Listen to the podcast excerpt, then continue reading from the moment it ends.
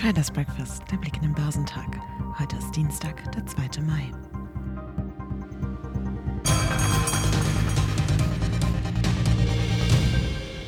Die Verminderung des Preisanstiegs kommt in Trippelschritten voran, sagte der Chefökonom des Vermögensverwalters HQ Trust, Michael Heise. Der nur sehr langsame Rückgang der Inflation könne als ein klares Indienst gesehen werden, dass die Stabilisierung des Preisniveaus ein längerer Prozess sein werde. Eine nächste Zinserhöhung der Europäischen Zentralbank um mindestens 0,25 Prozentpunkte sollte mit diesen Inflationsdaten ziemlich sicher sein. Am Vormittag hatten Daten zum Wirtschaftswachstum in Deutschland einen kraftlosen Start ins Jahr gezeigt. Das Bruttoinlandsprodukt stagnierte überraschend im ersten Quartal. In Australien fiel der S&P ASX 200 um 0,7 Prozent, da Finanzwerte die Verluste anführten. Die asiatisch-pazifischen Märkte waren am Dienstag weitgehend unerlässlich, da die meisten Märkte nach dem langen Labor Day Wochenende zurückkehrten. Japans Nikkei gab frühere Gewinne auf und fiel geringfügig. Der südkoreanische Kospi stieg um 0,6 Prozent, der Hang Seng Index in Hongkong stieg um 0,1 Prozent. Die Märkte auf dem chinesischen Festland waren am Dienstag wegen eines Feiertages geschlossen.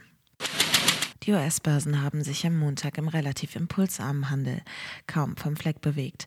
In Asien und Europa bleiben die meisten Aktienmärkte feiertagsbedingt geschlossen und an der Wall Street herrschte nicht zuletzt auch deshalb Zurückhaltung, da am Mittwoch die Zinsentscheidung der US-Notenbank Fed ansteht.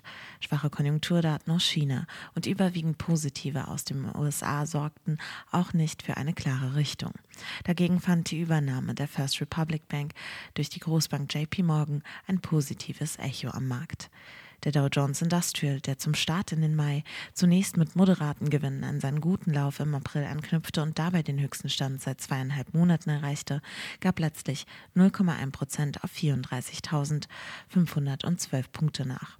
Der marktbreite S&P 500 trat mit minus 0,04 Prozent auf 4.168 Zähler auf der Stelle. Für den Nasdaq 100 ging es um 0,1 Prozent auf 13.232 Punkte abwärts. Unter den aktuellen Konjunkturdaten standen vor allem Stimmungsdaten aus der Industrie im Blick. In China fiel der offizielle Einkaufsmanager-Index PMI im April überraschend stark und zeigte eine Schrumpfung an. In den USA war der ISM-Index zwar ebenfalls rückläufig und wies den nunmehr sechsten Monat in Folge auf eine schrumpfende Industrie hin, dennoch erholte er sich im April stärker als erwartet.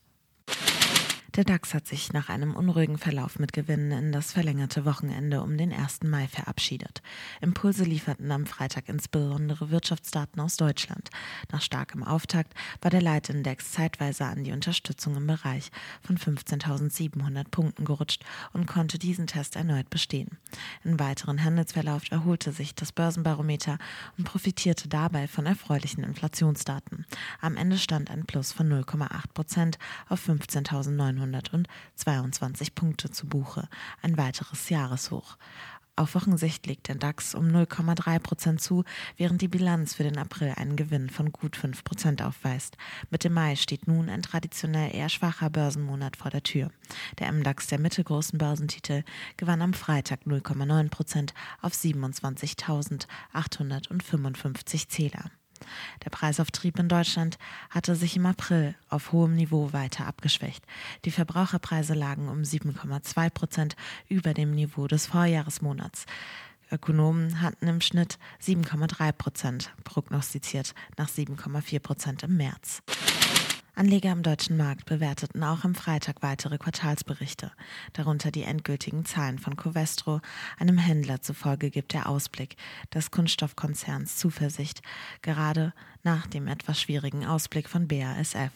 Die Aktien von Covestro sprangen an der DAX-Spitze um 8,5 Prozent nach oben. Geschäftszahlen kommen von Shop Apotheke, Pfizer, Marriott International, Starbucks und Ford Motor. In Deutschland werden Zahlen zum verarbeitenden Gewerbe für April veröffentlicht. In Europa wird der PMI für das verarbeitende Gewerbe gemeldet.